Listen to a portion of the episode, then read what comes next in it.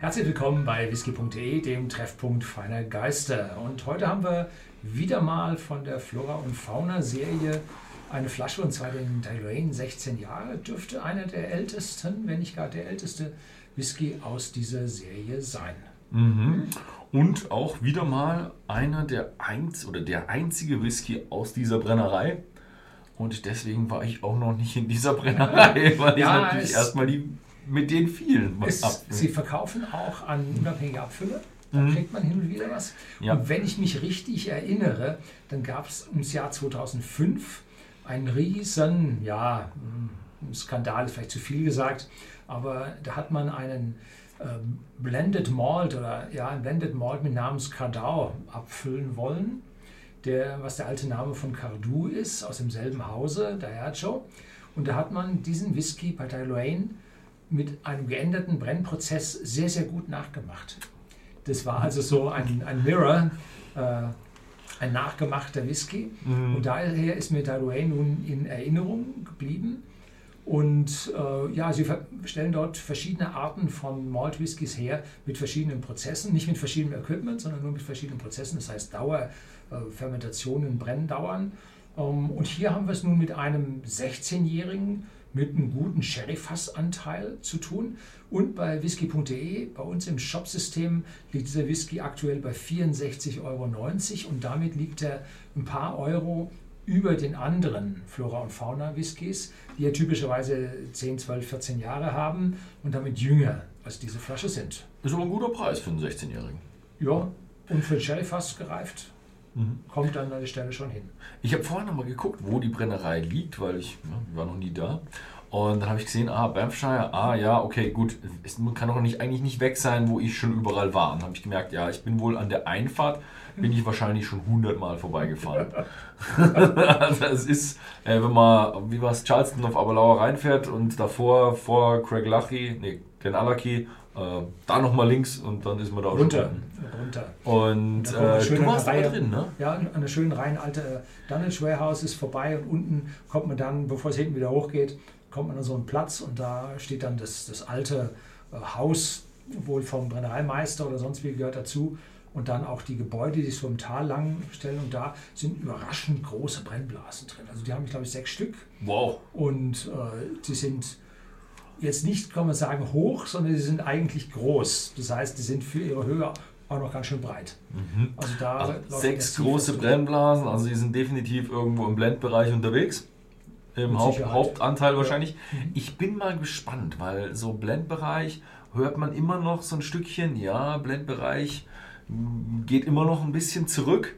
Ähm, was, wir haben ja schon ein, zwei Blendbrennereien gesehen, wie sie jetzt dann irgendwann verkauft wurden und äh, eine baut eine sehr bekannte, stellt ja jetzt Single Malt her. Mhm. Bin mal gespannt, ob bei so, solchen Brennereien das auch irgendwann mal in Zukunft so es, passieren wird. Es ist im Prinzip ja so passiert aus der äh, Flora und Fauna Serie. Zum Beispiel bei Karl Ila, da gab es früher einen 15-jährigen Karl Ila in der Flora mhm. und Fauna Serie. Dann haben sie gesagt, der ist so gut angekommen hören wir auf damit und kriegt seinen eigenen Single Malt. Ne? Stimmt, das ist ein älteres Beispiel, was aus der Blendindustrie, mhm. wobei die sind nicht ganz aus der Blendindustrie rausgekommen. Also die werden sicher noch eine ganze Menge, ja. mhm. so, sicher eine ganze Menge noch abgeben, aber hat jetzt eine echt schönen, schöne Single Malt Range bekommen. So, das Ding heißt äh, Flora und Fauna, weil hier vorne äh, jetzt ein Tier drauf ist und zwar ein Dachs. Das ist also ein Teil der Fauna.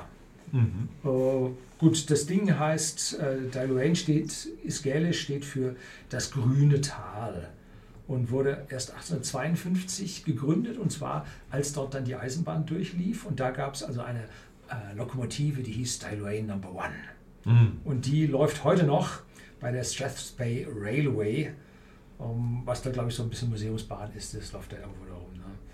Gut, und dann wird es Zeit, dass wir uns mal im Inneren dieser Flasche umsehen. Mhm. Wir haben ja vorher gerade noch das englische Video gemacht und ich hätte, ich konnte Ihnen mittlerweile nicht mehr sagen, ob ich Englisch oder Deutsch gesprochen habe. Liegt es nicht daran, dass es jetzt unser fünftes Video ist, sondern mittlerweile ist einfach, wir sprechen so viel Englisch und so viel Deutsch immer wieder nacheinander, dass es einfach schon Hauptsache so natürlich ist.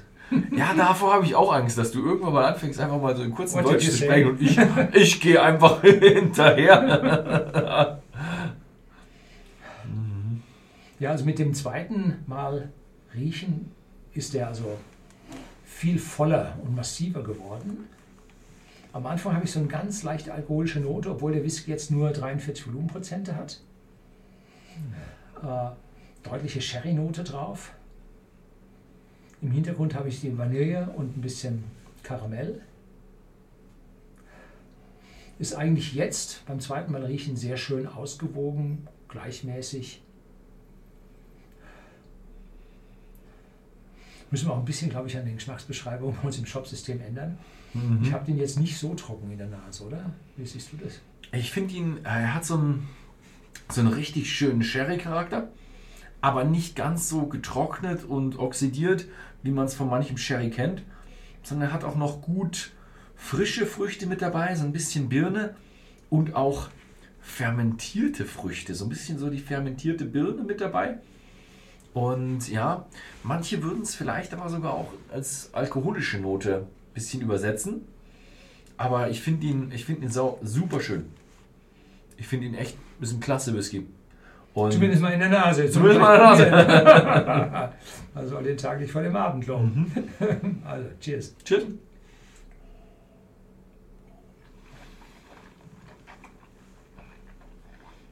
Mhm. Mhm. Im Geschmack haut er ganz schön rein. Prickelnd, jetzt sogar leicht scharf auf der Zunge. Das hatte ich beim ersten Mal nicht. Und dann bildet sich eine Würzigkeit aus, geht hinüber mhm. bis in eine ja, zarte Bitterkeit mit Kaffee, Espresso-Noten. Boah, also da schlägt die Eiche gewaltig zu. Immerhin 16 Jahre und äh, der Whisky ist relativ dunkel. Das heißt, er ist ja relativ lange drin gelegen. Ne? Mhm. Also da kommt von der Eiche ganz hübsch was rüber und wird trockener im Abgang. Jetzt habe ich die leichte Trockenheit. Massiv. Ja. Mhm. Boah. Ah, Wahnsinn. Also das massiv, vor allem für den Geruch. Also man riecht dran, hier ist so ein Sherry, frische Früchte und alles. Und jetzt im Mund kommt die Eiche rüber. Europäische Eiche, zart bitter. Kaffee, Kakao, dunkle Schokolade. Jetzt habe ich sogar auch so einen, so einen ganz leichten aromatischen Touch dazu. War da nicht irgendwer noch, hat da nicht irgendjemand noch was von Rauchigkeit? Ja, im Abgang soll ein ganz leichter Rauch drin sein. Mhm. Jetzt habe ich sie so ein bisschen in so einem, so einem aromatischen, phenolischen Touch. Das Beim ersten Stückchen hatte ich es gar nicht. Das müsste aber von ausgebrannten Fässern kommen, dass da in der Übergangsphase zwischen dem, der Holzkohle, die ja im Prinzip nur absorbierend wirkt, und äh, der Eiche, die die Aromen freisetzt, mhm. dass in diesem Übergangsbereich äh, ein paar Phenole rauskommen. Mhm. Ja. Aber ein richtig kräftiger Whisky, ja. Von dem, was wir in Geschmacksbeschreibung vorher gelesen haben, irgendwie war es nicht so. Da müssen wir wirklich was ändern. also da nee, das funktioniert so nicht. Da müssen wir dran arbeiten, ja. Wild und leicht. nee, das, das unterschreibe ich nicht. also lang ist der Abgang gewiss, habe ich immer noch. Ja. Die leichte ja. Würzigkeit bleibt über. Mhm. Ja, prickelnd. Jo. Ja, schönes Ding. Und vor allem finde ich ihn für 16 Euro bei uns, äh, für 16 Jahre, gibt es ihn bei uns im Shop für 64,90. Finde ich für einen 16-Jährigen ist mittlerweile guter Preis. Mittlerweile sich, ja. Kann man Allerdings sich sehen lassen. Ist er 5 bis 10 Euro teurer mhm. als die anderen Flora- und Fauna-Flaschen, mhm. die ja typischerweise 10, 12 Jahre haben. Ne? Hin ja. und wieder ist mal einer, oder einen, glaube ich, haben wir mit 14 Jahren dabei, aber die meisten haben 10 und 12 Jahre, mhm. sodass der sich mit 16 Jahren abhebt und da sind ein paar Euro mehr. Dann kann er sich aber kann sich gut sehen lassen, würde ich sagen. Mhm. Genau. Schaut einfach mal im Shop vorbei. Vielleicht ist es auch was für euch. Äh, bis dahin haben wir wahrscheinlich die Geschmacksbeschreibung schon geändert. Ansonsten vielen Dank fürs Zusehen und bis zum nächsten Mal.